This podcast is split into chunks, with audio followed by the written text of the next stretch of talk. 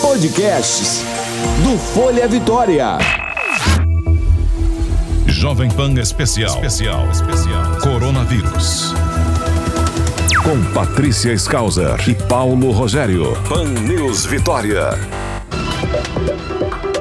Doutora Filomena Alencar, bom dia. Bom dia, Patrícia. Olá, doutora Filomena, bom dia. Bom dia, Paulo. Doutora, hoje a gente queria falar sobre uma pesquisa, uma pesquisa até feita aqui no Rio de Janeiro, né? É, que diz que o coronavírus, né, ele pode deixar algumas sequelas em pacientes, né, que já foram infectados. É isso mesmo, doutora? É, na verdade tem vários artigos mostrando que existe dentro da, da perspectiva de clínica da Covid, existe a possibilidade de acometimento neurológico. Uhum. Então, existe uma situação que tem sido vista com maior frequência ao longo do tempo, que é pessoas chegarem no hospital com clínica de acidente vascular cerebral, AVC, e quando as pessoas vão analisar, essa pessoa tem uma tomografia com muitas alterações pulmonares sugestivas da Covid. Então, começou-se a ver que tem alterações neurológicas e essas alterações neurológicas, elas podem ser passageiras, como, por exemplo, muita gente diz que ao ter os sintomas da Covid, eles têm dificuldade de sentir o cheiro das coisas. Uhum. dificuldade em relação ao olfato, dificuldade em relação ao gosto. Muitos pacientes têm muita cefaleia, que é a dor de cabeça, muitas pessoas têm tontura, e muitas pessoas têm vômitos. Então, na verdade, os vômitos eles têm sido associados com a questão do aparelho digestivo, mas também podem ter a ver com sintomatologia relacionada a comprometimento neurológico. Então, já a gente sabe que existe a possibilidade de encontrar o vírus em praticamente todos os líquidos orgânicos, incluindo o líquido que banha o sistema nervoso, mas existe a possibilidade de haver lesão muscular, que pode ser transitória, mas pode ser também situações que são relacionadas não apenas ao comprometimento relacionado ao vírus em si, mas muitos deles a relação com o processo inflamatório gerado pela infecção que tem a ver com formação de trombos na microcirculação. Trombos são pequenos coágulos. Uhum. Então, existe a possibilidade de você ter acometimento microvascular, ou até da vasculatura maior, e você, dependendo do tipo de AVC que você tem, você pode ter sequelas relacionadas a esse AVC.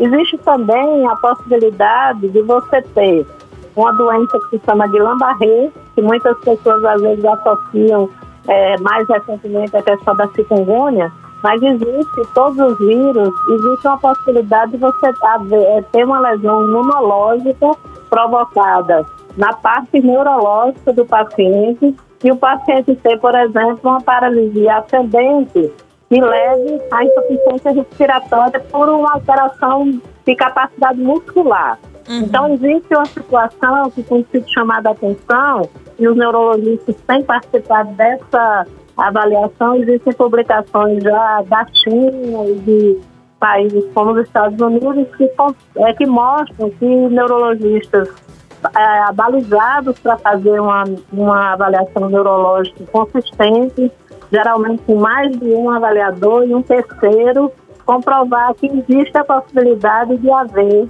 é, lesões e existe a possibilidade de ter essa questão do, da paralisia ascendente, geralmente entre 5 e 10 dias, e eles alertam para aquela situação em que o paciente, embora não tenha muita alteração tomográfica sugestiva de que a dificuldade respiratória está relacionada ao pulmão, existe essa possibilidade de haver uma alteração neuromuscular que leve a pessoa a ter a insuficiência respiratória. Então, são aquelas pessoas que, embora não tenham muito comprometimento respiratório aparente de via baixa, como pneumonia, e elas terem muita dificuldade respiratória incompatível com a, o aparente dano respiratório que existe. Então, isso foi chamado a atenção, geralmente entre 5 e 10, 10 dias, essa paralisia ascendente, que é chamada de Guillain-Barré. Existe, inclusive, já pacientes tratados como a gente trata Guillain-Barré com imunoglobulina humana, por causa desses danos que podem ser prolongados. Agora, existem também manifestações tardias, bem depois dos 10 dias, que podem também acontecer. E existem alterações neuropsicológicas também. Então, isso é uma coisa que a gente vai ter mais é, como falar sobre isso em termos de permanência de sintomas ao longo de mais meses, porque, como a gente tem falado, essa doença é uma doença nova, que tem um espectro clínico, que é, que é espectro clínico, uma variação de sintomas. Então, praticamente, assim, a gente tem, nunca tem um paciente exatamente igual ao outro. Sempre tem alguma coisa a mais que os médicos que estão fazendo esse acompanhamento, eles vão descrevendo e alertando, porque existe uma frequência bem grande de sintomas que já são conhecidos, mas ao longo do tempo a gente vai tendo notícias sobre comprometimento neurológico, comprometimento de síndromes, por exemplo, em crianças que tem a ver com síndrome de Kawasaki, eles já estão noticiando, comprometimento de pele. Então a gente tem várias situações que têm sido descritas e a gente vai ter uma maior consistência em relação a esses dados conforme a pandemia vai avançando e a gente vai ter a experiência de todos os países relatando que houve essas situações e avaliando que não pode ser causado por outros tipos de, de agentes agressores, mas já existem várias alterações que são neurológicas que são consistentes com a possível realmente participação da Covid nesses danos que podem ser mais prolongados e talvez até permanentes em alguma situação. Uhum. É, nós temos um ouvinte aqui que não se identificou. Ele falou que um, um familiar dele está internado é, com pneumonia e uhum. já tem cinco dias, é, fez o teste para Covid e deu negativo. Ele perguntou se, mesmo assim, ainda pode ser a Covid, se um exame futuro pode vir a dar positivo. Pode sim. Na verdade, a gente sabe que o RT-PCR, que é o teste que procura o genoma, que é o que diz que o vírus está presente, que é o material genético dele, ele preferencialmente vai dar positivo quando ele é coletado depois do quarto dia.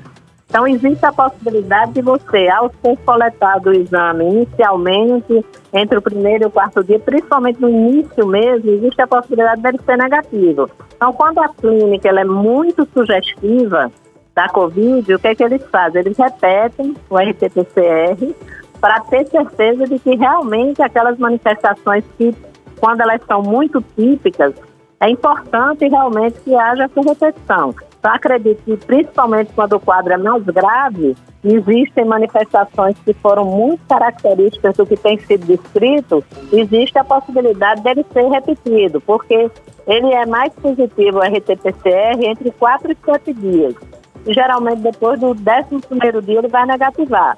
Existe a possibilidade também de, ao final, depois de passarem principalmente 10 a 12 dias, de fazer o teste de anticorpo para detectar se houve manifestação de defesa do organismo produzindo um anticorpo que a gente chama IgG, que a gente sabe que pode dar uma imunidade pelo menos transitória, mas a gente ainda não sabe se é permanente. Então, existe todo um acompanhamento em relação a essas situações, considerando que nos quadros muito típicos, realmente pode haver a necessidade de repetição do teste. Então, um teste negativo no início, muito no início do quadro, não afasta a possibilidade da Covid.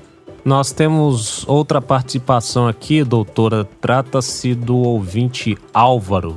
Para pacientes que se recuperaram da Covid-19, é indicado fazer um exame de radiografia para verificar a situação dos pulmões?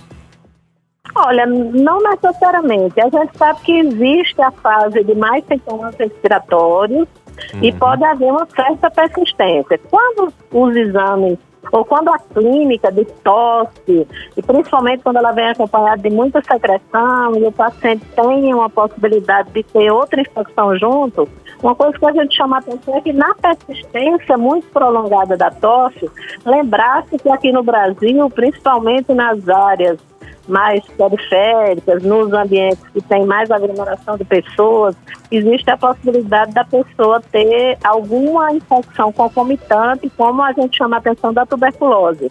Então, em geral, fora da época de Covid, toda pessoa que tem duas semanas ou mais de tosse, principalmente se essa tosse é persistente, a pessoa também tentar avaliar se existe uma elevação da temperatura no final da tarde, que a gente chama de vespertina, que exige, e principalmente se o paciente começa a emagrecer, tem alguns outros sintomas, é, conversar com o médico e saber se ele entrou em contato com outras pessoas que possam com sintomatologia semelhante, que existe um problema geralmente com a tuberculose, é que muitas vezes ela não é percebida como hum. uma doença se a pessoa não frequenta o médico.